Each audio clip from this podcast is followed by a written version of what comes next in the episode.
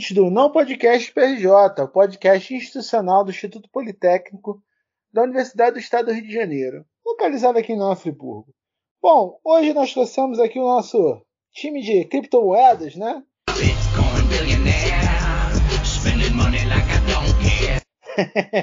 para falar sobre esse que como é que tá o mercado, né?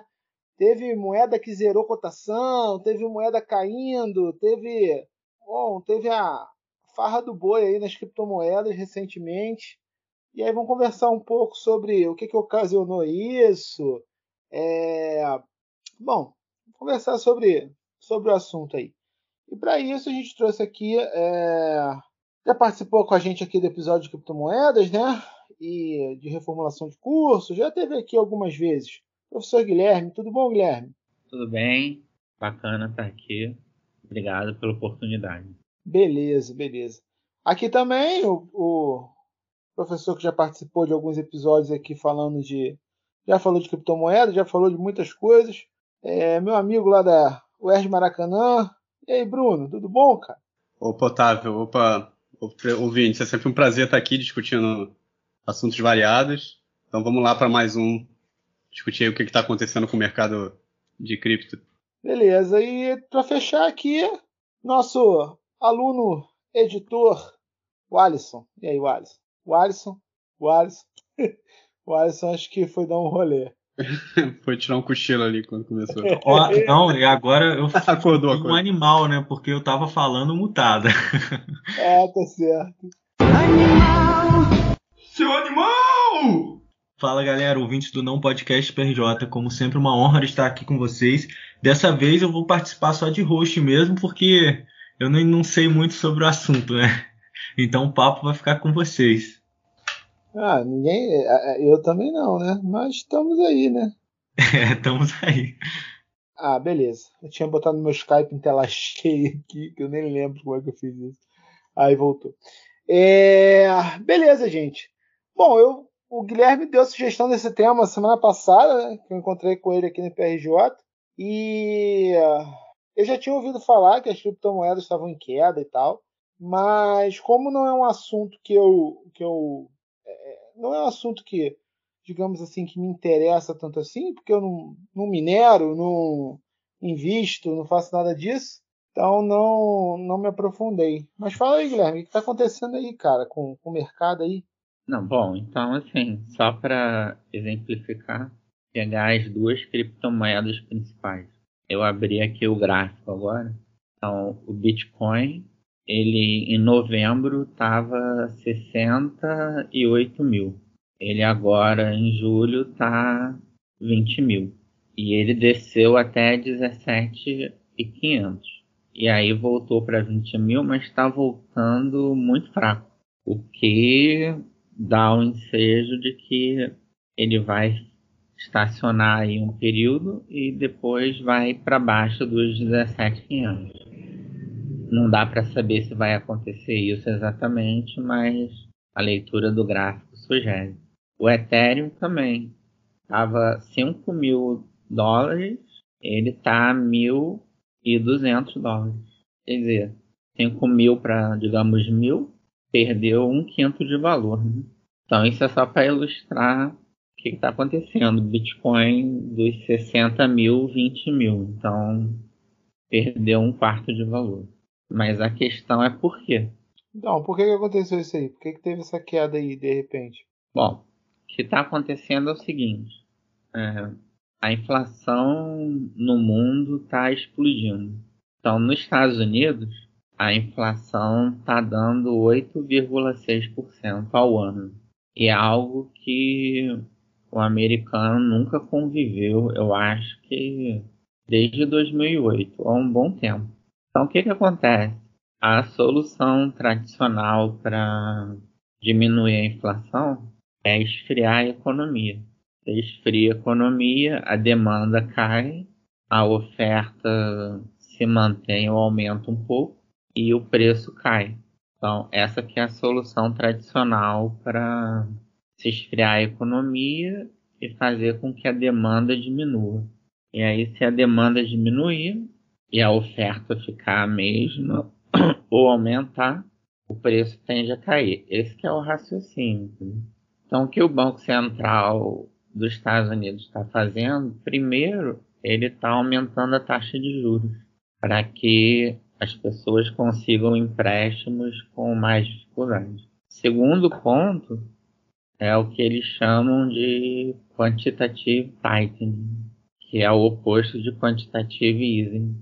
Ô Guilherme, só te interrompendo rapidão.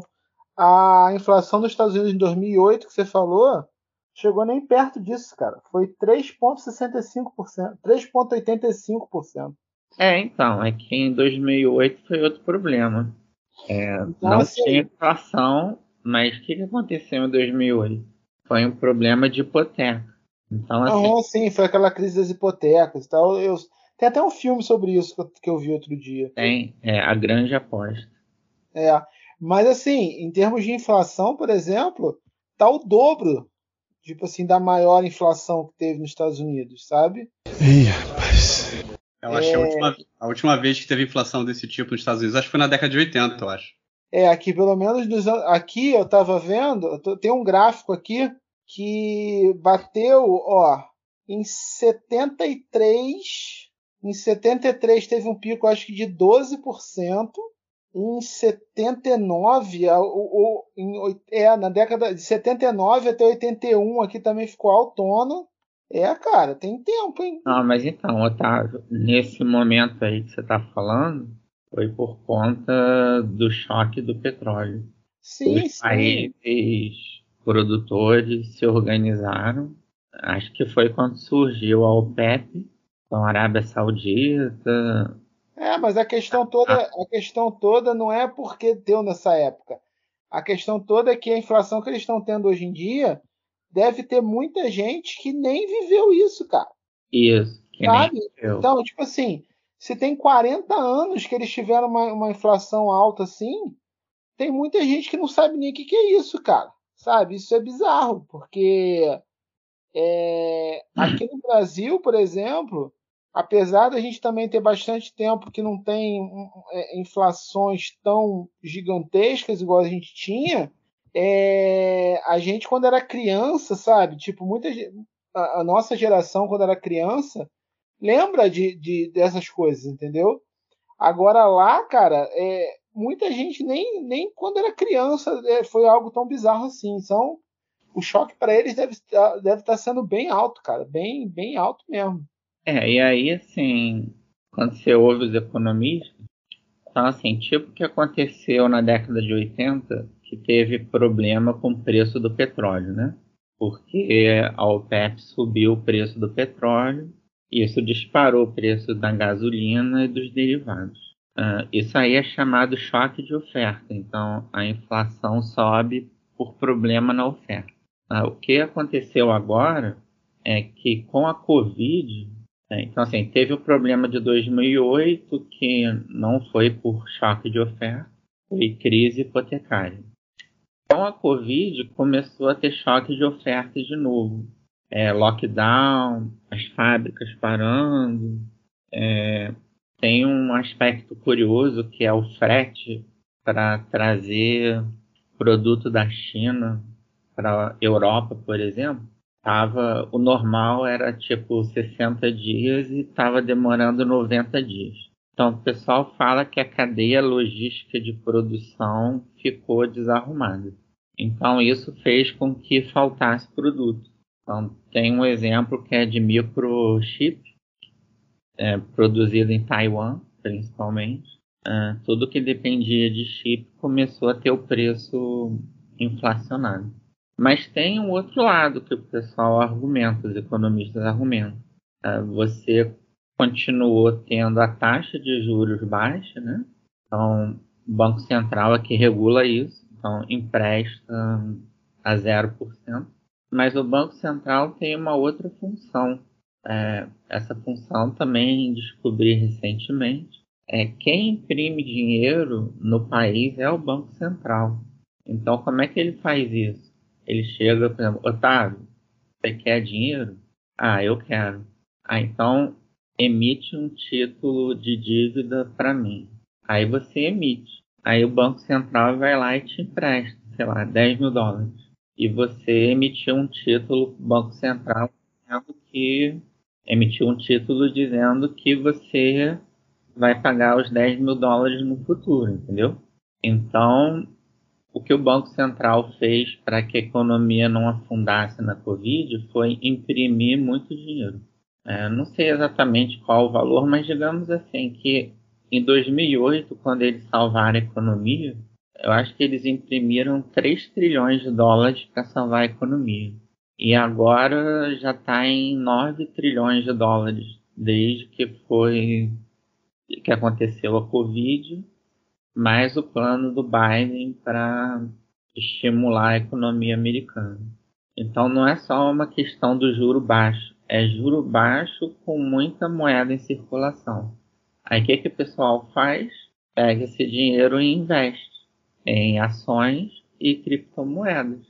Então, isso tudo eu demorei um tempo para dizer que tinha muito dinheiro disponível para comprar criptomoedas. E durante a Covid, o preço da criptomoeda explodiu. E agora, o Banco Central está fazendo dois movimentos. Ele está aumentando a taxa de juros e aí ele está cobrando aquele dinheiro que ele emprestou, né? Então ele tinha emprestado para mim, por exemplo, 10 mil dólares. Agora ele está fazendo o seguinte, é me dar os 10 mil dólares de volta. Então, isso faz com que muita gente que botou o dinheiro em criptomoeda tenha que vender a criptomoeda para devolver dinheiro para os Estados Unidos, para o Banco Central. E aí começa um efeito manada. Um vende, o outro vende, o outro vende. Aí eu vou vender também antes que esse preço caia bastante. E começa a dar um desespero na galera e a galera vai vendendo. Então, essa aí é a principal explicação no momento por que, o preço das criptomoedas desabaram. Né? É, vai lá, Bruno, dá a explicação aí. É, um pouco por essa linha aí, né? Mas esse, esse tipo de movimento ele acontece é, em geral, né? Quando, por exemplo, aqui no Brasil, né? Também está acontecendo esse tipo de movimento, né? O Banco Central aqui, a taxa de juros há um tempo atrás estava 2%, né? É, e desde então, o Banco Central aqui tem aumentado a taxa de juros para tentar, justamente igual você falou, né, segurar a inflação, basicamente. Né? Então, é, você começa a aumentar a taxa de juros do país para tentar segurar a inflação, porque aí o pessoal é, começa é, a ver, digamos assim, boas oportunidades na renda fixa, né? De investimento. Por exemplo, aqui no Brasil, você, você investir em algum título de, do, do tesouro aí, você está conseguindo, pela taxa de juro, 13% hoje, né? alguns anos atrás era 2%. Então, para que o cara vai botar o dinheiro dele, deixar o dinheiro dele um tempo parado na renda fixa, rendendo 2%, é, se ele pode investir em outras coisas, né? Hoje em dia, o cara, se ele coloca o dinheiro, deixa o dinheiro parado ali no tesouro, ele consegue render 13%, 14%, às vezes até mais, né? É, então, quando o, o, Banco Central né, aumenta essa taxa de juros, é, é comum os investidores, principalmente os grandes investidores, né, os fundos e, e coisas desse tipo, eles migrarem o dinheiro de um lugar que estava correndo muito risco para um lugar que corre menos risco. Né? Então, o cara lá investia em ações, ele possuava a camisa, tinha que ficar se matando para conseguir, sei lá, 1% ao mês dele que ele conseguia por mês. Né? É... Agora você consegue na renda fixa 1% ao mês, sem fazer nada, né? Só botar o dinheiro lá e esperar. É...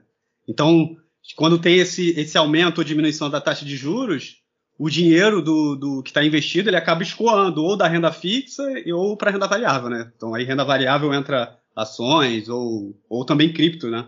Então como aí falando principalmente dos Estados Unidos, como os Estados Unidos também está aumentando a taxa de juros dele e eles já anunciaram que vão aumentar mais, né, para tentar segurar a inflação, é, o, o pessoal que está investindo em ações, está investindo em criptomoedas, também acaba tirando o dinheiro que estava investido em criptomoedas, que o cara está correndo um risco, para tentar jogar nessas coisas, a princípio, mais seguras. Né? Então sempre tem esse, esse escoamento. Tanto que lá nos Estados Unidos também a bolsa está caindo desde o início do ano, criptomoeda está caindo desde o início do ano, e aqui no Brasil também não é diferente, né? Que o, o movimento está mais ou menos o mesmo. Né? Então o pessoal quer ganhar o máximo de dinheiro possível, correndo o menor risco possível. Então, se a taxa de juros está muito alta, o dinheiro vai fluir de, da, da, da, parte que está muito arriscada para a parte mais segura. Se a taxa de juros está muito baixa, aí o pessoal começa a querer correr mais risco para conseguir ganhar dinheiro. Aí ações começam a subir, criptomoedas começam a subir. Então, é, existe esse fluxo aí de dinheiro que vai acabar indo de um lado para o outro. É, Bruno, fazendo um comentário. Então, aqui no Brasil, a taxa, a inflação está rodando 12,5% ao ano. Uhum. O que, que o Banco Central aqui no Brasil fez? Levou a taxa de juros para um patamar acima da inflação, para que tenha um ganho de capital maior do que a inflação. E aí a pessoa não queira tirar o dinheiro daqui. Sim. Uh, agora pensa assim, inflação americana 8%, taxa de juros estava zero. Será que o Banco Central americano vai levar a taxa de juros para 8%? É. Porque isso é um desastre. Porque uma coisa é você subir 13% no Brasil, que é um país periférico. Uhum. Outra coisa é você botar 8% nos Estados Unidos, que é país central. Quer é dizer, sim. a quantidade de empresas que vai falir se isso acontecer é muito grande. Então, o Banco Central ele tem um dilema. É, não pode subir demais, né? Tem que ter esse controle. Mas eles, eles devem subir um pouco mais, né? Eles, o que eu vi de notícia de lá é que a, a tendência é eles subirem um pouco mais. Não sei se vai chegar a 8, né? Porque 8 nos Estados Unidos é muita coisa, mas você tem uma taxa de juro lá de 2, 3%, o pessoal prefere investir, digamos assim, né, o, o pessoal que tem dinheiro, né, grandes fundos, investidores, preferem investir lá 3% nos Estados Unidos do que 13% no Brasil, né? Que o, digamos assim, o risco de você investir no Brasil é muito maior do que você investir nos Estados Unidos. Né? Então, se aumentar um pouquinho lá, se aumenta meio por cento às vezes nos Estados Unidos, tem um impacto muito maior do que se aumentar aqui 10%, 5%, né? Igual você vê aumentando aqui, você vê até aumentando muito mais, né? Saiu de 2 e foi para acho que para 13,5, alguma coisa assim, né? Lá nos Estados Unidos saiu de 0 e está perto de 2 agora, se eu não me engano. Né? Então, o aumento é bem ah, menor, né? É que eu acho que eles previram ir até 3%, entendeu? Sim. Por quê? Porque aí eles acham que eles vão esfriar um pouco a economia, mas existe esse outro lado também que está acontecendo, que é o Banco Central emprestou dinheiro para empresas e pessoas. Uhum. Ele imprimiu dinheiro. Isso aí o pessoal chama de um aumento na base monetária. É, quanto de dinheiro está em circulação. É, tem muito mais, realmente. E o Banco Central lá agora está tirando dinheiro da economia. Mas a, a questão toda é a seguinte: é que o mercado funciona muito com base na expectativa. Então o Banco Central falou: ah, vamos subir, eu acho que é entre 2,5 e 3. Então eles vão subindo esse ano, ok? Mas, por exemplo, ele tinha dito que ia subir meio ponto percentual a cada reunião do Banco Central lá. Na última reunião, eles tiveram que subir 0,75%. Sim. Quando isso acontece, é, os agentes econômicos ficam perdidos nas expectativas. E é exatamente isso que faz com que tudo venha abaixo muito rápido. Uhum. Porque o cara fica perdido. O que, que vai acontecer? Então, o que, que eu acho que vai acontecer? o Banco Central não vai conseguir parar em 3%, eu acho. Uhum. Por quê? Porque ele diz que a inflação em 8 é, é transitória. Mas cada vez eles estão concluindo que a inflação em 8 é permanente, entendeu? Sim. E aí é que eu acho que entra uma outra variável que o pessoal não está se tocando muito. É, quando Putin invadiu a Ucrânia, e aí a Europa falou: ah, eu não compro mais petróleo e gás da Rússia, isso fez com que o preço do petróleo aumentasse, porque a Rússia ela é um parceiro importante de produção de petróleo no mundo.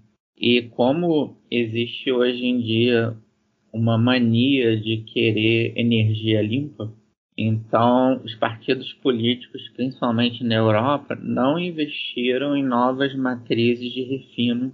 Aconteceu mesmo nos Estados Unidos. Então, quando a Rússia sai, não tem quem dê conta da oferta que a Rússia estava ela estava segurando. É, é, a Rússia é o segundo maior produtor de petróleo, né? Então, se, se você tirar a, Rússia do negócio, né, fica é uma é um, é um assim, uma porrada no mercado de petróleo muito grande. Por isso que o petróleo disparou, né? Realmente. Então, aí é mais uma coisa para contribuir para a inflação, né? Ó, o petróleo estava menos que 90 dólares. Ele já tá, ele já bateu em 120, ele ficou oscilando, ele está em 117, mas tem uma chance dele passar de 120. Uhum.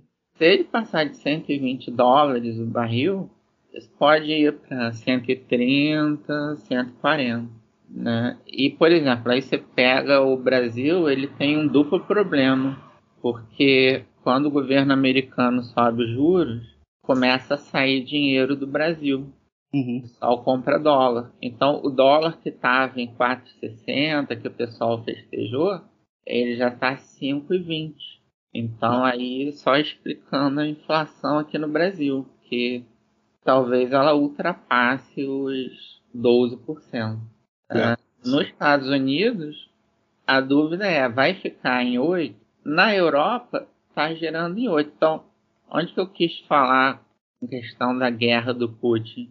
É que essa guerra do Putin vai forçar que a Europa suba a taxa de juros de zero, mesmo problema dos Estados Unidos, zero para um valor significativo.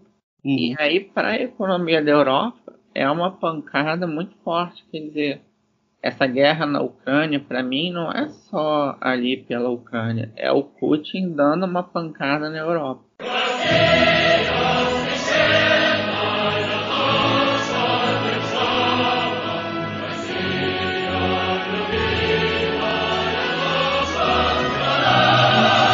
E aí o pessoal vê isso tudo, né? Ah, eu tenho dinheiro em criptomoeda, eu vou tirar.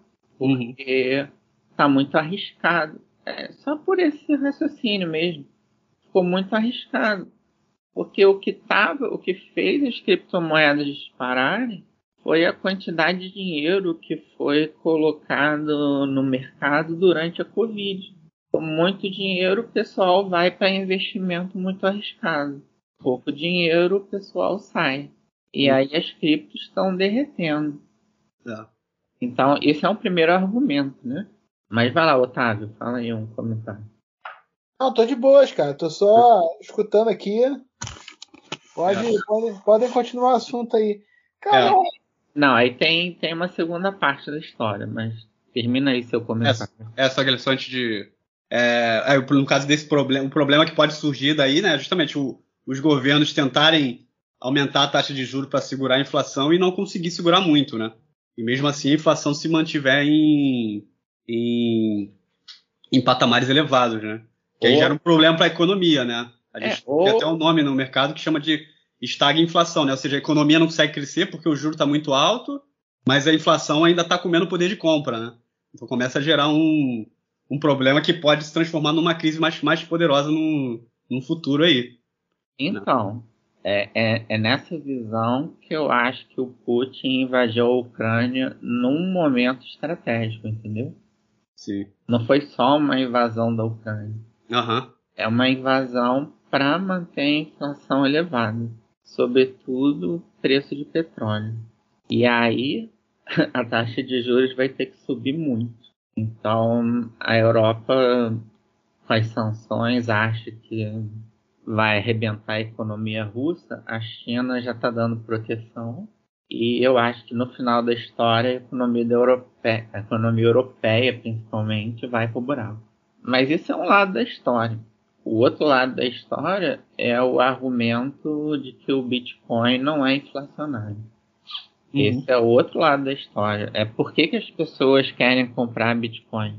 Porque o Bitcoin não pode ser impresso por nenhum banco central é, aquela primeira colocação, que na verdade foi a segunda que eu coloquei. É o Banco Central, ele que tem a maquininha de impressão na mão. E foi como havia, os senhores haviam dito na, no último podcast sobre cripto, né? O Bitcoin tem uma quantidade finita. Então, por conta disso, provavelmente que não, não deve acontecer a inflação, né? É, então, mas aí você vai ver muito influenciador de cripto falando o seguinte: chegou o momento do Bitcoin. Uh, Estados Unidos imprimiu muito dólar, Europa imprimiu muito euro. Ninguém quer moeda inflacionária. Vão comprar Bitcoin. É verdade? Eu acho que não. Você acha que as transações no mundo vão ser substituídas de dólar por Bitcoin? Só porque o dólar é inflacionário? Então, a galera que entrou com base nesse argumento, porque aí é um argumento fundamentalista, entendeu? A galera entrou achando que estava subindo por conta disso. E eu tenho uma opinião diferente. Estava subindo por especulação. Não, com certeza. E também não o mundo não vai parar de, de imprimir moeda, tipo, de imprimir nota do dia para a noite e todo mundo vai é, começar nessa ideia de, de só criptomoeda. Né? Prova, provavelmente vai ser um processo ainda que vai caminhar muito lento, mas que influencia com certeza. De fato, com essa, com, a, com essa questão de, de um Bitcoin não ser uma moeda inflacionária, é um, é um fator muito positivo para as criptos em geral, né? Uhum. É, Bruno, tem a seguinte visão. É, tem o Bitcoin e tem as outras. né? Então, o que, que acontece? O que, que aconteceu nessa farra aí de criptomoedas? As pessoas começaram a lançar projetos lastreados em criptomoedas. Então, imagina a gente aqui ah, vamos lançar um projeto. É, Otávio, dá um nome aí da, da criptomoeda. IPRJ Coin? Sei lá, cara. Bota. Essa é boa. é. É, IPRJ Coin tá ótimo, tá bom. Então, beleza. IPRJ Olha o que, que aconteceu. A gente se junta. Ó, vamos fazer um projeto aí. Vamos lançar IPRJ Coin. Isso era chamado de ICO Initial Coin Offering. Aí a galera comprava IPRJ Coin da gente, né? Então a gente começou a ser a fazer o papel do Banco Central para o IPRJ Coin. A galera comprava, sei lá, 100 milhões de dólares em IPRJ Coin apostando no nosso projeto, ok? Aí a gente com 100 milhões de dólares vai tocar o projeto, a gente vai pegar esse dinheiro e se mandar. Entendeu? Então o que que acontece? Tem, eu acho que 15 mil projetos de criptomoedas. Uh, nesse momento, eu acho que vai tudo, vai tudo virar pó. Não tudo, mas a maior parte. É, e aí, é, um, é um, dos problemas do, do mundo, né, da, da, da cripto, é justamente, na verdade, ter o lado bom, né, de você não ser regulado pelo tal do Banco Central, né, mas tem o problema também de você não... O problema do mundo cripto é que justamente você não tem regulação nenhuma, né? Então, justamente, entra o pessoal aí, a gente pode abrir aqui uma, uma criptomoeda, o pessoal investe, a gente junta o dinheiro e, e sai correndo, né? Foge.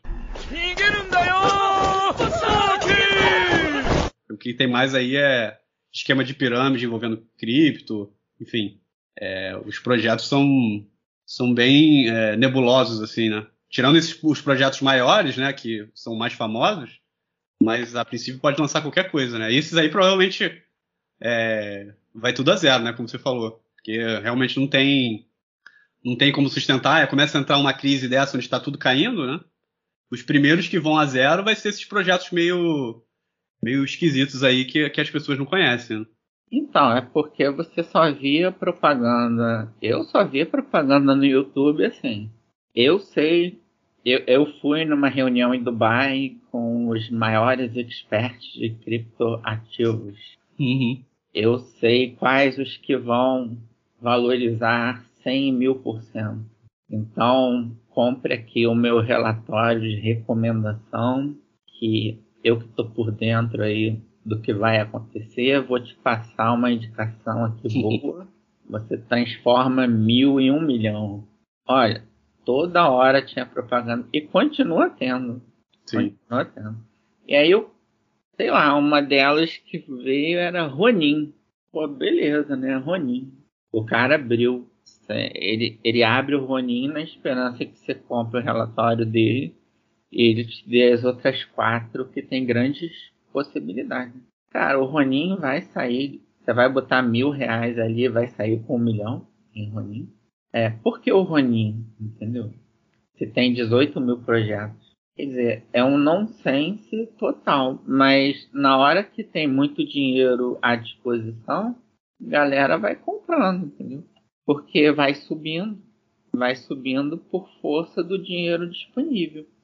Agora que está tendo, está enxugando a liquidez, está tirando dinheiro do mercado, cara, esses projetos não vão se sustentar, entendeu? É. É, assim, muita gente pode perder dinheiro com isso, mas uma das vantagens dessa é que, digamos assim, o, essas, esses mercados de baixa, né, também servem para filtrar os, os projetos piores, né? Então, no é, final das contas, sobreviver realmente os que tinham algum vazamento, né? É, isso eu acho importante falar, porque isso é muito parecido com o que aconteceu em 2001. Em 2001, era tipo criptomoeda. Tinha um monte muitas promessas de empresa, de internet. O dinheiro estava farto. Mesma coisa, taxa de juros a zero. As ações dessas empresas de internet explodiram, é, turbinadas pelo dinheiro farto. Chegou um momento que começou a ter desconfiança. Ah, esses projetos aí de internet vão dar dinheiro? Teve uma desconfiança geral a venda foi maciça. O que, que aconteceu? A maior parte das empresas de internet sumiram. Porém, as que ficaram depois valorizaram muito. Então, é seguindo aí o seu racional, Bruno. Sim, né? Vai ter uma limpa. É, não sei até quando vai essa limpa. O que sobreviver talvez mostre resultado, entendeu? Sim. Então, não significa que a cripto vai sumir ela eu acho que só vai tomar um baque muito forte. Mas, por exemplo, o Bitcoin, que seria a principal, saiu de quase 70 mil para 20 mil. Uhum. Uh, se ele perder ali os 20 mil não conseguir sustentar, ele vai procurar um patamar mais baixo. É, é razoável que você projete 10 mil dólares. Quer dizer, ele de uma tacada só vai perder mais 50%. Sim. Aí chega nos 10 mil dólares, vai segurar? Cara, eu acho que não. Aí mais 50% vai para 5 mil dólares, entendeu? Uhum. Vai chegar uma hora que vai segurar. Mas enquanto o Bitcoin estiver caindo, as outras caem. É, existe uma correlação do Bitcoin com todas as outras. É, é o Bitcoin é a principal, né? Então ele meio que controla o, assim, o mercado de cripto, né? É, eu acho que sim. Então, essa tese de que as transações vão ser feitas em Bitcoin, eu não acho ela totalmente inválida, não. Mas eu não acho que isso é para agora, entendeu? É, o comércio mundial vai continuar pautado no dólar. E aí tem outro fenômeno que está acontecendo, é quando a Rússia invade a Ucrânia e a China dá proteção para a Rússia, aquele bloco dos BRICS que era Brasil, Rússia, Índia, China e, a, e África do Sul, uh, o mundo está ficando polarizado novamente.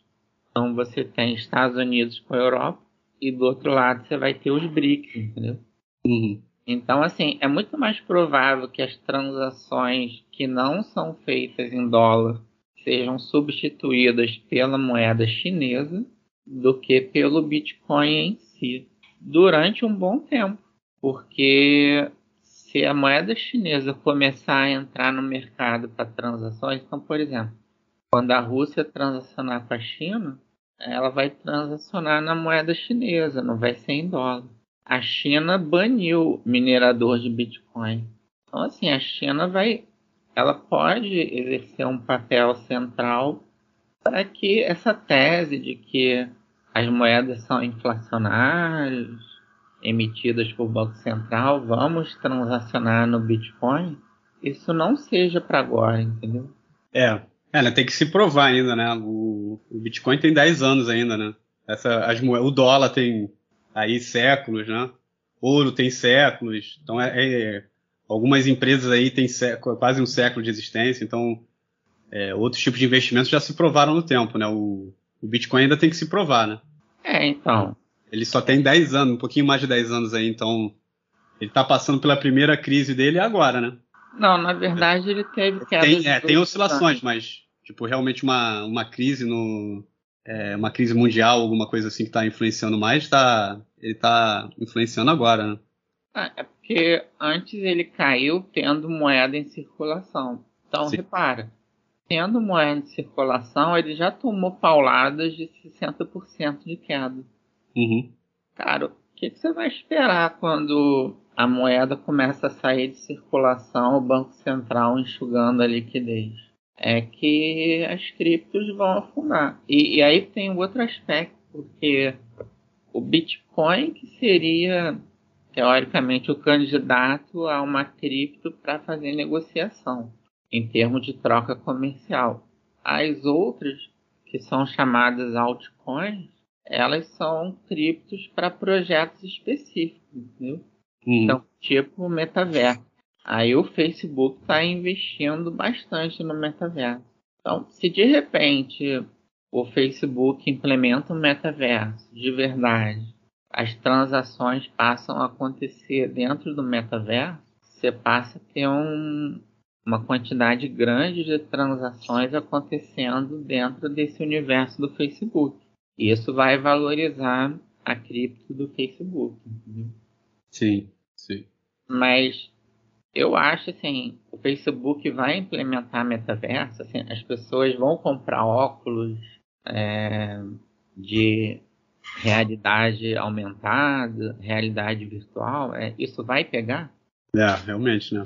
Ainda tudo é uma incógnita. Por enquanto não saiu nada, né? uns dois anos atrás falava muito do metaverso, agora aparentemente deu uma. O assunto não está mais tão badalado, né? Ficou lá o, o Facebook falando, mas ainda não é, saiu eu, nada muito, eu muito impactante, que, né? Eu acho que pode pegar, mas não agora, cara. Eu ah. tava vendo. Eu tava vendo alguém entrando no tal do metaverso, né? Tipo, usando aquele óculos virtual do Facebook lá e tal. É... E, cara, é muito ruim ainda, cara. É, é, um, é, um, negócio muito feio ainda, cara. É... Não dá, sabe? Tipo assim, sei lá. Talvez pra. Talvez pra criança, assim, tipo, ache legal e tal, mas sei lá. Eu achei muito esquisito, cara. É. Eu achei um negócio muito estranho eu acho que ainda tem que evoluir muito para chegar a um ponto das pessoas quererem, é, tipo, viver no metaverso, sacou? Tipo, eu achei estranho, cara. Eu, eu achei... também acho que está muito longe ainda. Os metaversos que tem hoje em dia é, é, tipo um jogo, um jogo com gráfico bem ruim, né? Um jogo da década é, de 80, assim. É, é um jogo nível. Tem que evoluir, é, tem que evoluir é um muito ainda, principalmente a questão gráfica, né? É, é muito, mas... cara. Mas assim, se a gente pensar, teve, eu acho que em 2003, teve um, um site que era o Second Life. Uhum. Ele ficou muito famoso. Então as pessoas tinham os avatares lá no Second Sim, mas, mas não é o que eles querem, né, cara? Porque, tipo assim, é, não é o que eles querem. Eles querem que você se sinta no metaverso, entendeu? Essa é a intenção deles. Tipo assim, é jogos tipo Second Life, que ficou muito famoso e tal, é, as pessoas, pô, viviam muito lá. Eu joguei online muito tempo, não joguei o Second Life, mas eu joguei muitos jogos de MMORPG online e tal. E, cara, é, é, tinha gente que realmente vivia o jogo como se fosse a vida dele e tal. Mas é diferente do que eles querem, né? Eles querem, na verdade, que as pessoas façam as coisas, todas as coisas do metaverso. Então, tipo, a reunião de empresa a cada um bota seu óculos de realidade virtual e entra no metaverso para poder fazer reunião presencial, sabe? Uhum. Reunião presencial no metaverso, sabe? Eles querem, eu acho que eles querem isso. Então, mesmo porque eles vão precisar disso para poder justamente divulgar a marca, fazer propaganda, fazer essas paradas. Então, Sim. assim, é não sei, né? Eu acho que eu concordo com o Bruno. Eu acho que ainda tá muito longe, cara. É. Acho que tá muito longe. É, para essas questões de jogos aí, mesmo assim, os, os jogos que duraram mais tempo, assim, principalmente os jogos online, né, que são, digamos assim, mais próximos que a gente tem do metaverso hoje em dia, os, jo os jogos têm um tempo de vida também, né? Tipo, o jogo dura 5 anos, às vezes 10 anos, você tem aí o, sei lá, os jogos que mais online que mais viveram aí, é o WoW, sei lá, esses jogos aí viveram 10 anos, 15 anos no máximo, né? Depois é, o pessoal começa a ir para outros outros se você tiver uma moeda associada a um jogo, por exemplo, para criar um metaverso, é, para você sustentar um público grande ali, porque tem que ter basicamente o que tem que o que vai sustentar essa moeda aí é o público usando essa moeda, né? É, isso é um projeto duradouro que vai durar aí, sei lá, longo prazo aí 30 anos, alguma coisa assim. Então tem que ser alguma coisa é, realmente inovadora, né? Não, então, vou dar um, dar um exemplo aqui para vocês. O jogo que pegou, teve um jogo que pegou, foi chamado X Infinity. E é um metaverso, entendeu? Você Sim. tem que fazer várias tarefas lá no jogo. Só que a diferença é que o jogo te pagava pelas tarefas. É, não, da outra pergunta... vez a gente já. Da outra vez a gente já falou desse jogo, na verdade. É, mas aí o é... que, que eu queria ressaltar? julho, julho de 2021, o token do X Infinity estava 15 mil dólares.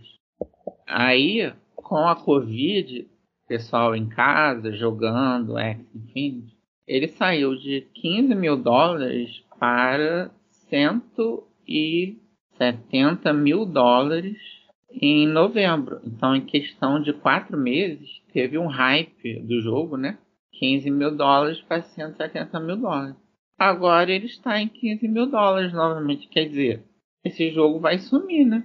É, é o que está então, indicando. É, é, é, a tendência. O X Infinity, você eu já, já tentei dar uma olhada, não, cheguei a jogar, mas eu dei uma olhada em vídeos e coisas assim.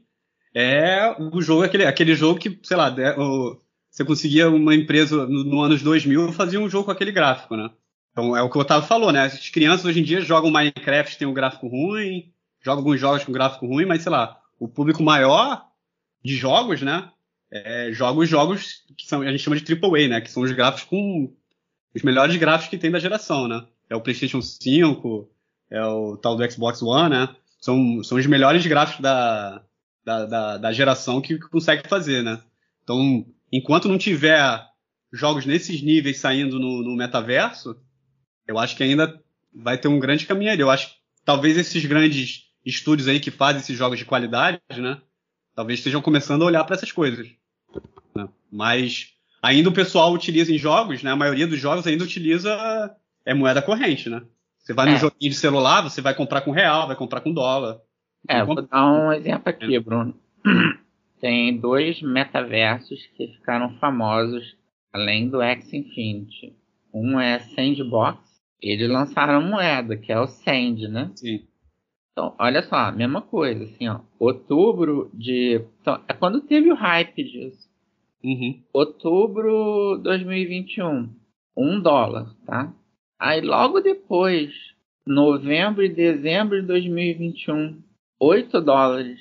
Ah, então vai explodir banana.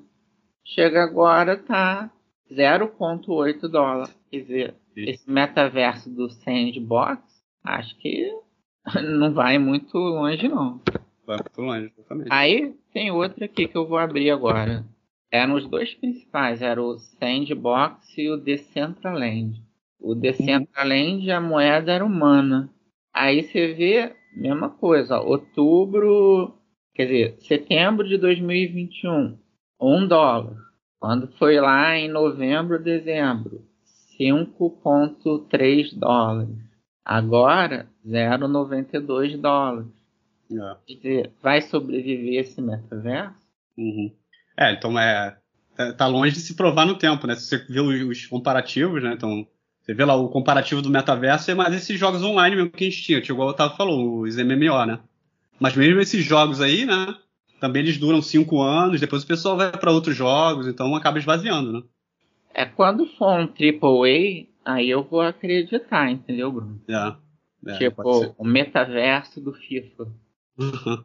Cara, Sim. aí FIFA não vai acabar, entendeu? É. é na verdade, ele já tem ali um de certa forma, ele já tem um metaverso no FIFA, mas ele funciona com a moeda, moeda corrente, né? É, então a tipo... economia é controlada pelo lá pelo pela é, EA. É, o FIFA, o FIFA eu vou Nossa. falar porque eu joguei muito nos últimos anos, apesar de eu não ter gasto, gasto dinheiro com FIFA, porque o FIFA a gente não, porque tem os jogos que a gente fala que é pay to win, né? Que você uhum. paga para ganhar, né? O FIFA é quase um pay to lose, né? Porque você paga e não tem garantia nenhuma que você vai ganhar alguma coisa, porque o FIFA você não compra. É, porque o modo do FIFA, que é o Ultimate Team, né, tem os jogadores, as cartas dos jogadores. Então você pode comprar as cartas dos jogadores com a moeda do jogo, né, a moeda que você ganha jogando, né, tem uma moeda que você ganha jogando. E aí você pode no mercado do jogo comprar os jogadores com a cotação do jogo, mas tem também é, o se você comprar outro aí tem outro dinheiro do jogo, né? Que são os FIFA, FIFA Coins, FIFA Points, eu acho. Que aí você compra com, seu, com, com dinheiro corrente, né? Real, dólar e afins. Aí você compra e você pode usar esse dinheiro para comprar pacotes né, de jogadores, mas não garante que venham bons jogadores. Você compra pacotes de jogadores, mas pode vir só porcaria, entendeu? Sim.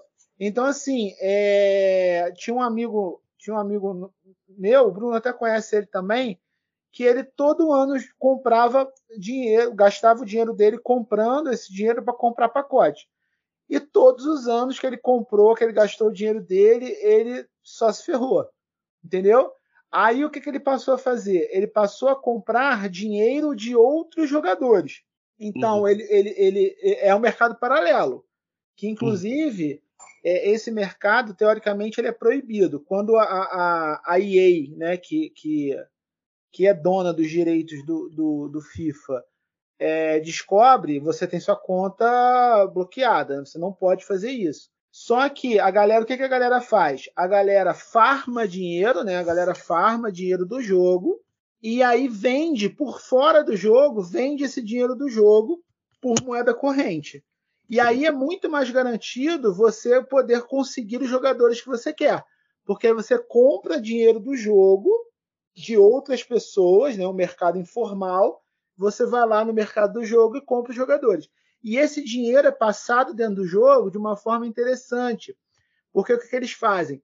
Eles pegam um jogador bosta qualquer, tipo a carta bosta qualquer, e porque lá tem classificação de, de carta dos jogadores, né? Tem jogador bronze, prata e ouro. Os ouros são os melhores e os bronzes são os piores, digamos assim. E aí ele pega um jogador bronze, tipo qualquer, sei lá, da Irlanda, da Coreia, não sei das quantas, e coloca lá valendo tipo o preço do Cristiano Ronaldo, por exemplo. Obviamente ninguém vai comprar, né? Mas quem compra esse cara? quem compra esse cara é justamente um cara para passar dinheiro para outra conta, né?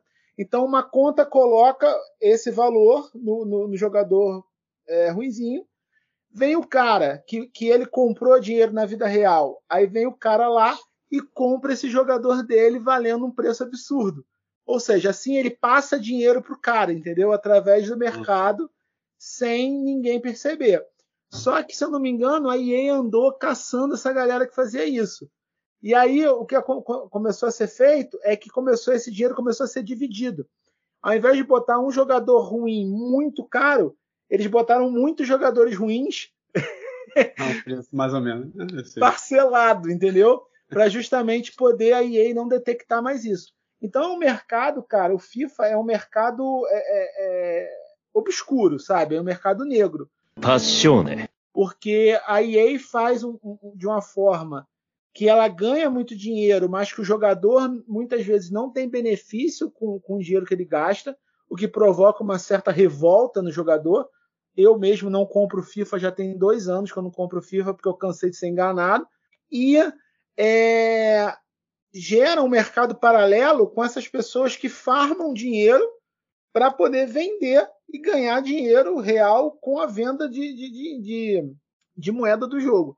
Então, assim, é, é, é bizarro, é bem caótico, cara. É, é bem caótico. Então.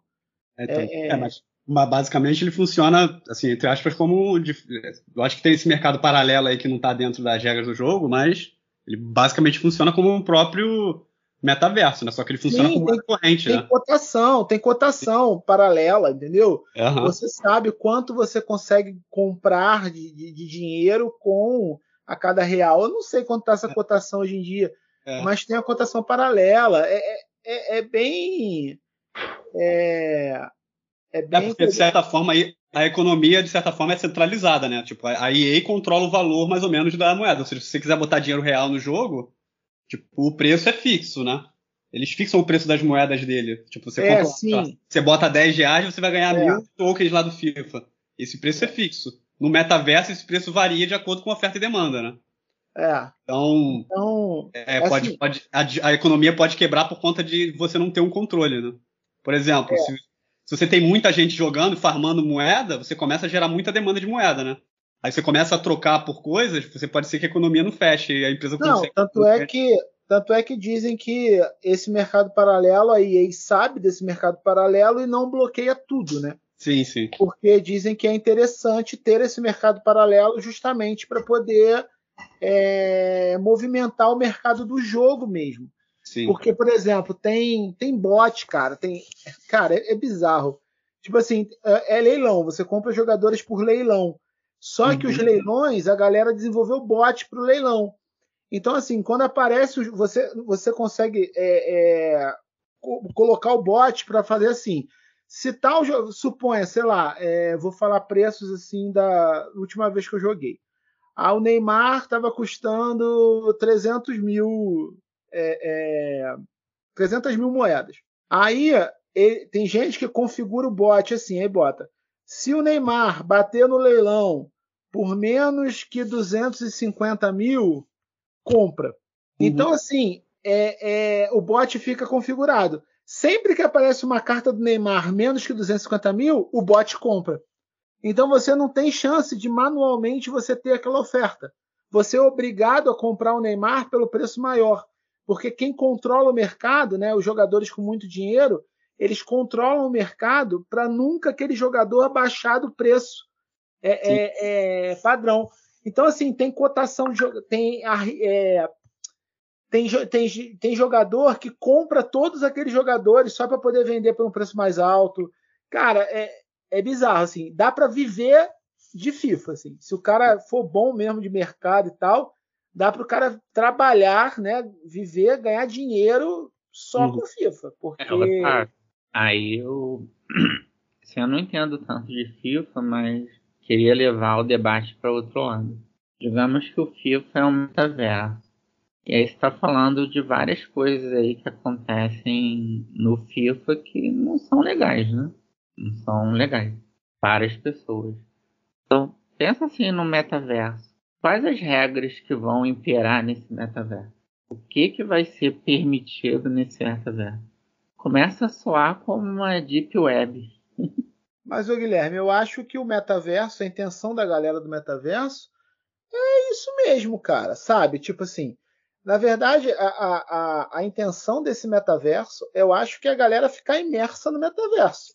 Porque se a galera ficar imersa no metaverso, você vai fazer, poder fazer propaganda no metaverso.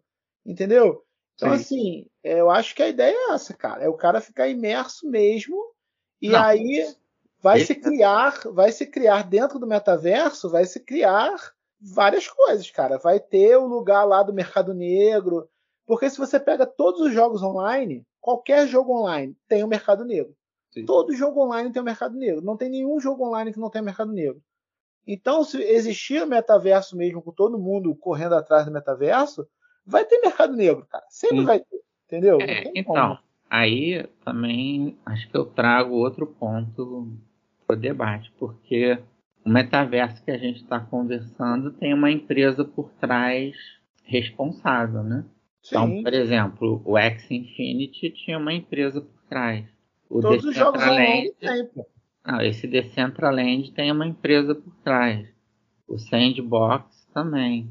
Mas aí o outro ponto é o seguinte, é que as pessoas falam muito de Web 3.0. Então, é assim, a web 1.0 é a web antes dessa crise de 2001, você não tinha empresa na internet. Você só tinha sites estáticos. Aí passa a crise de 2001, tem uma explosão de empresa na internet. Ah, isso é web 2.0. Então, meio que que está aparecendo? É, vai ter uma limpeza igual em 2001, mas aí a Web 3.0 são projetos descentralizados. Então, tem alguns exemplos, assim, imagina o Uber. Agora você tem o Uber, mas não tem a empresa Uber por detrás. É, tem um protocolo rodando, você baixa o aplicativo, você diz, ah, eu quero ir de tal lugar para tal lugar. E aí você tem várias empresas em conjunto no lugar de uma só. É, e o processo é descentralizado. Então, vai vir o carro para mim, mas a receita que o motorista vai arrecadar não vai para Uber, entendeu? Ele fica nesse ambiente descentralizado. E isso é o que o pessoal chama de Web 3.0. Sim. É, mas isso ainda está mais longe ainda do que você ter um. Assim, a questão do metaverso, você tem que ter uma, uma certa infraestrutura, justamente como a gente está falando, né? Tem que ter os, os gráficos de qualidade, tem que ter a programação de qualidade. Isso aí, quem domina é, é as empresas, né? Dificilmente você vai ter um. É, um, mas um projeto pelo menos agora, né? Atualmente você vai ter um projeto centralizado feito de forma indie, né? Por um. Não, um... mas, mas Bruno, o que pode acontecer é o seguinte: é, imagina que tenham várias empresas em conjunto substituindo o Uber, tá? Uhum. Então, assim, você tem algumas no Rio de Janeiro, é, outras em Friburgo. Então, assim, tem várias no Rio de Janeiro competindo. Quando eu mandar uma requisição, ah, eu quero um carro, eu vou mandar para uma delas. Sim. Não é só para o Uber. Uhum. É, tem várias que estão por trás do aplicativo. Uma Sim. delas vai interceptar, ou de repente elas podem competir no estilo do Bitcoin. Elas competem para ver quem vai atender. Aí elas competem. Uma delas diz: Ok, eu atendo. Aí ela vai ter que se comunicar, porque a empresa de repente não cobre o estado do Rio todo, não cobre toda a localização. Ela tem poucos motoristas para atender, ela se comunica com uma outra que tem mais motoristas. Aí essa outra diz: Ok, eu atendo a chamada. Elas recebem um percentual muito pequeno e você tem várias empresas no lugar de uma só meio que operando de forma descentralizada. Uhum. E aí você começa a pensar em vários modelos de negócio que poderia ser assim: ah, eu não tenho mais o iFood, eu tenho os restaurantes se organizaram através de um protocolo, tem um aplicativo bancado pelos restaurantes, mas você tirou o iFood da jogada. Uhum. Ah, o Airbnb, mesma coisa. É, tem já, tem um caso de sucesso que eu conheço é uma corretora de criptomoedas, se eu não me engano, chama Uniswap. Ela é descentralizada. Eu não sei até que ponto é a descentralização, entendeu? Quando eu falo descentralizado, estou supondo que tem várias empresas que cooperam para que o serviço seja disponibilizado. Uhum. Cara, tem muito, tem, tem acho que chega a mais de um bilhão de dólares negociados na Uniswap, entendeu? Sim, sim. E qual é a vantagem? Porque a gente não comentou de um outro detalhe que está acontecendo no mundo cripto. Ah, eu vou lá e compro Bitcoin. Aí eu não, eu não armazeno os Bitcoins comigo. Eu armazeno na exchange. Que você pode armazenar com você ou você pode armazenar na corretora que você fez a compra. Aí, como tem tanta gente querendo sacar, tem exchanges bloqueando o cara poder sacar, entendeu? Então, é, isso é um exemplo assim do poder que uma empresa centralizada tem. Sim, sim. E aí existe assim o hype projeção do futuro é que a nova internet seja descentralizada e os projetos descentralizados, eu suponho que vão ser suportados por várias empresas. A empresa tem um incentivo para participar e muitas empresas centralizadas começam a assumir, tipo assim, um mercado livre. De repente ele não é, está na mão do mercado livre, está na mão dos das empresas que negociam no mercado livre. Uhum. Essa é a promessa, é, é tirando o Bitcoin que eu vejo, aí tem o metaverso que é outra linha. A terceira linha é essa promessa de empresas descentralizadas gerando serviços e tendo criptomoedas associadas para o pagamento, entendeu? Sim, sim. É, essa é a outra vertente de criptomoeda, mas por enquanto eu acho que todos esses projetos vão a zero, entendeu? É. É, é para realmente para agora, sim, no futuro pode ser, mas acho que agora ainda falta, tem que andar um bom caminho ainda para para isso tudo se estabelecer, né? É, então assim, tem o retrato de hoje, 2022, mas as criptos não vão sumir. Então, o que, que vai existir em 2030? Cara, é difícil prever, né? Uhum. É difícil prever. Mas, assim, alguma coisa vai sobreviver e vai valorizar muito, eu acho.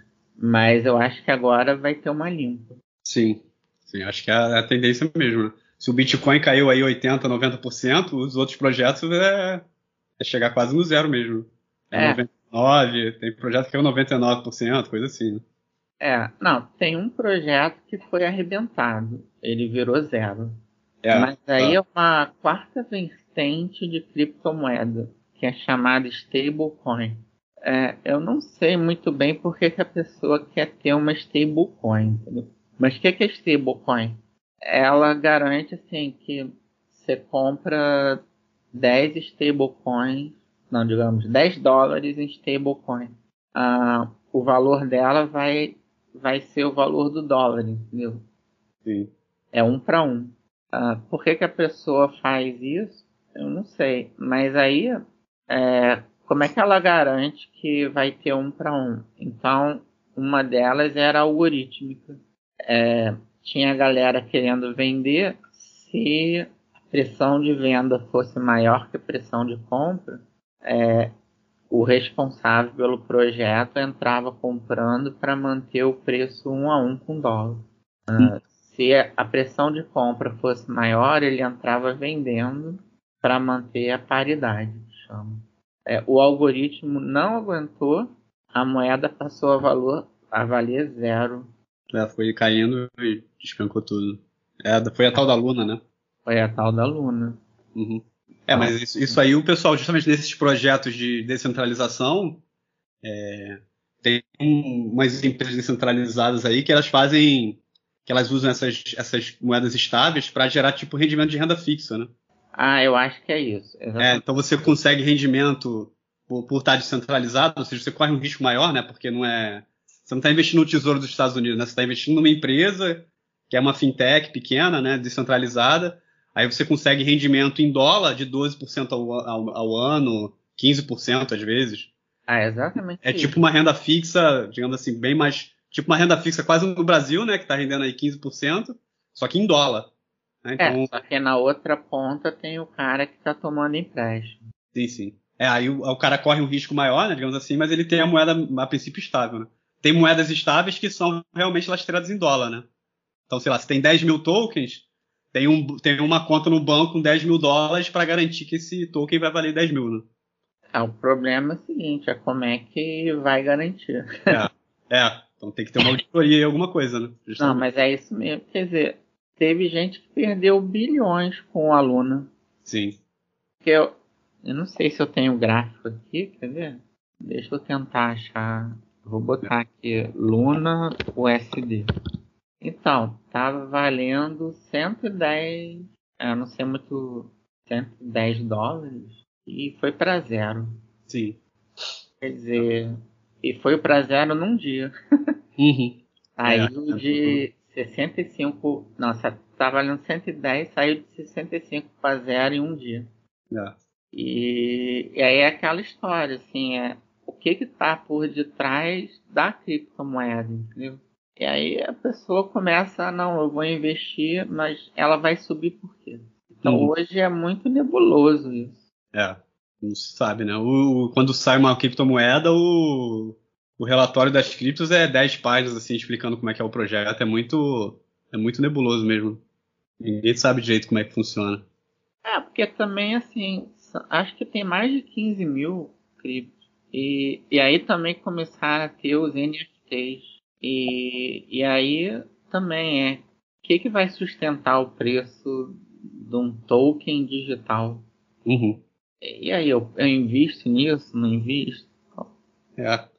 É, se, se você quiser correr esse risco, né? Sempre tem que controlar um pouco o risco e o retorno que você vai ter, né? Então, não dá pra. Quer dizer, o, cada um controla o risco que quer, né? Mas você pegar todo o seu dinheiro e botar em algum investimento de altíssimo risco, né? Até mesmo Bitcoin. O Bitcoin seria a mais segura das criptomoedas, mas ele está dentro de uma categoria que é, é ultra risco, né? Então, se você vai botar todo o seu dinheiro lá, você tem que estar tá sabendo que do risco que você está correndo. Você pode perder tudo. Né? E pode ser de um dia para o outro. Às vezes um dia, um dia aí alguém descobre algum problema no, no, no Bitcoin e ele vai abaixo. Né? Nunca se sabe, né? Então, aluna, é, tem que diversificar aluna, né, seus investimentos. A aluna saiu de 60 para zero em um dia. Não Sim. é à toa que é investimento de alto risco, né, cara? É, é, é tá lá no, no, canto mais maior risco possível. É. Você investe em ações, né? Você tá num, num risco, você tá com alto risco, o pessoal falei que é alto risco já. O Bitcoin tá em outro nível de risco, né? Tá lá. É, é aquela parada, tipo, você. É, é, é são investimentos que você pode ganhar muito dinheiro, né? Mas você tem que ter consciência que você pode perder dinheiro também. Sim. Então, são, sempre que você vai fazer investimentos de, de alto risco ou super alto risco, digamos assim, tem que ser um dinheiro tipo assim, que você não precise. Se Sim. você perder, você perdeu e segue é, o baile, entendeu? Segue É, o Tem problema gente tá. Que errado, né? Tem gente, problema, mas aí é outro papo também, né? O problema é que as pessoas pegam dinheiro emprestado para investir nisso. É, isso aí é outro papo que a gente pode ter num, num, num episódio futuro, assim que é questão mesmo de papo de investimento, né? Sim. Porque é, hoje em dia eu vejo que tem muito coach de investimento e qualquer um acha que pode ser um super investidor. E não é bem assim, né, cara? Qualquer um pode? Pode, mas você tem que ser consciente, né? Você não, não vai investir o dinheiro que você precisa para comprar comida, né? Você vai investir o, o dinheiro que você tem sobrando. E aí é questão de investimento de baixo risco, alto, médio, alto risco. Então, assim, é, a gente está falando aqui de investimento de, de, de, de muito alto risco. Assim, ah, é, então, Otávio, só para tentar é. sintetizar, é que apesar disso, quando tem muito dinheiro no mercado disponível, cara, o efeito psicológico fala mais alto e as pessoas compraram cripto. Então, assim, ela chegou, o Bitcoin Sim, chegou tá. em 60 mil dólares, na minha opinião, porque tinha muito dinheiro disponível por conta da Covid e negócios comprando. Agora que o dinheiro vai ser retirado da economia, cara, é natural achar que o Bitcoin vai derreter, entendeu? Uhum. É, é, essa não só é efeito psicológico, né, cara? É um efeito induzido por outras pessoas que muitas vezes sabem o que está fazendo, que estão fazendo, entendeu? Enquanto que outras que seguem não sabem o que estão fazendo. É, é, é, um efeito que é bem claro também é, é, é, essa questão, né? De, de, tudo tem seu porquê, tudo tem sua razão, tudo tem seu motivo, tudo tem sua hora e, e, e muitas vezes as pessoas seguem é, um, alguém que tem um estilo de vida completamente diferente do dela e elas querem alcançar aquilo mesmo sem ter condições. Então isso é, isso é na verdade a humanidade, né, cara? É, complicado. é acho que isso aí é bem para um, um episódio de investimento. Sim, sim. É, sim, sim. A gente tem que fazer, pode fazer um de investimento. Aham, é, a Books saiu a ideia. é. Bom, pessoal, então tá explicado aí por que está acontecendo, por que estão as, as criptomoedas estão virando é, oh. derretidas em bits. então é isso. É, vamos, vamos ficar por aqui hoje. Depois a gente marca um outro episódio, que a gente pode marcar outros episódios até para falar de metaverso, né? Um específico para falar de metaverso, um específico para falar de, de investimentos e outras coisas do tipo. E aí a gente detalha mais esses temas. É, vou agradecer mais uma vez aí o, o, o Guilherme, que deu a ideia do, do, do episódio, né? E ficou disponível para participar. Então, muito obrigado, Guilherme. É, agradecer também o Bruno aí mais uma vez, que a gente, eu, eu, que sou amigo dele, sei que, que é um cara que sabe muito de investimento. então, quando tem episódios do tema, é sempre importante a presença dele. Então, valeu, Bruno, obrigado pela presença. O Alisson também, que deve já estar tá se arrumando para ir para aula, né, Alisson? Está quase no horário. Ó, oh, ainda tem que tomar um banho ainda, mestre, para ir. é. Beleza, gente. Então, obrigado vocês. Vocês têm alguma consideração para terminar? É, eu tenho uma que é agora que o Banco Central americano vai aumentar a taxa de juros, a galera vai tirar dinheiro de tudo que é investimento arriscado e botar no conservador. É, para voltar até para o mercado de ações mesmo, que as ações estão desabando também. Para voltar, tem que esperar o Banco Central americano terminar de aumentar os juros. Aí terminou, estabilizou, ah, que patamar tá. Aí provavelmente já caiu muito. Aí a galera vai entrar novamente comprando. É, o Bitcoin eu acho que vai sobreviver, o Ethereum também, a gente não falou de Ethereum hoje, mas é no Ethereum que roda o blockchain dessas Web 3.0. Uh, mas assim, não sei o que mais vai sobreviver. Entendeu? E aí tem que esperar, assim, não dá para entrar agora não. E esse movimento do Banco Central americano, eu acho que vai demorar mais um ano aí, ele aumentando a taxa de juros. Ah, vai, vai. Aqui no Brasil também, cara. As taxas de juros vão, vão subir ainda um bom tempo ainda. Bom, é, é isso. Então, pessoal, valeu, um abraço, até o próximo episódio. Falou. Abraço. Valeu. Certo, abraço. Tchau, tchau. Não pode.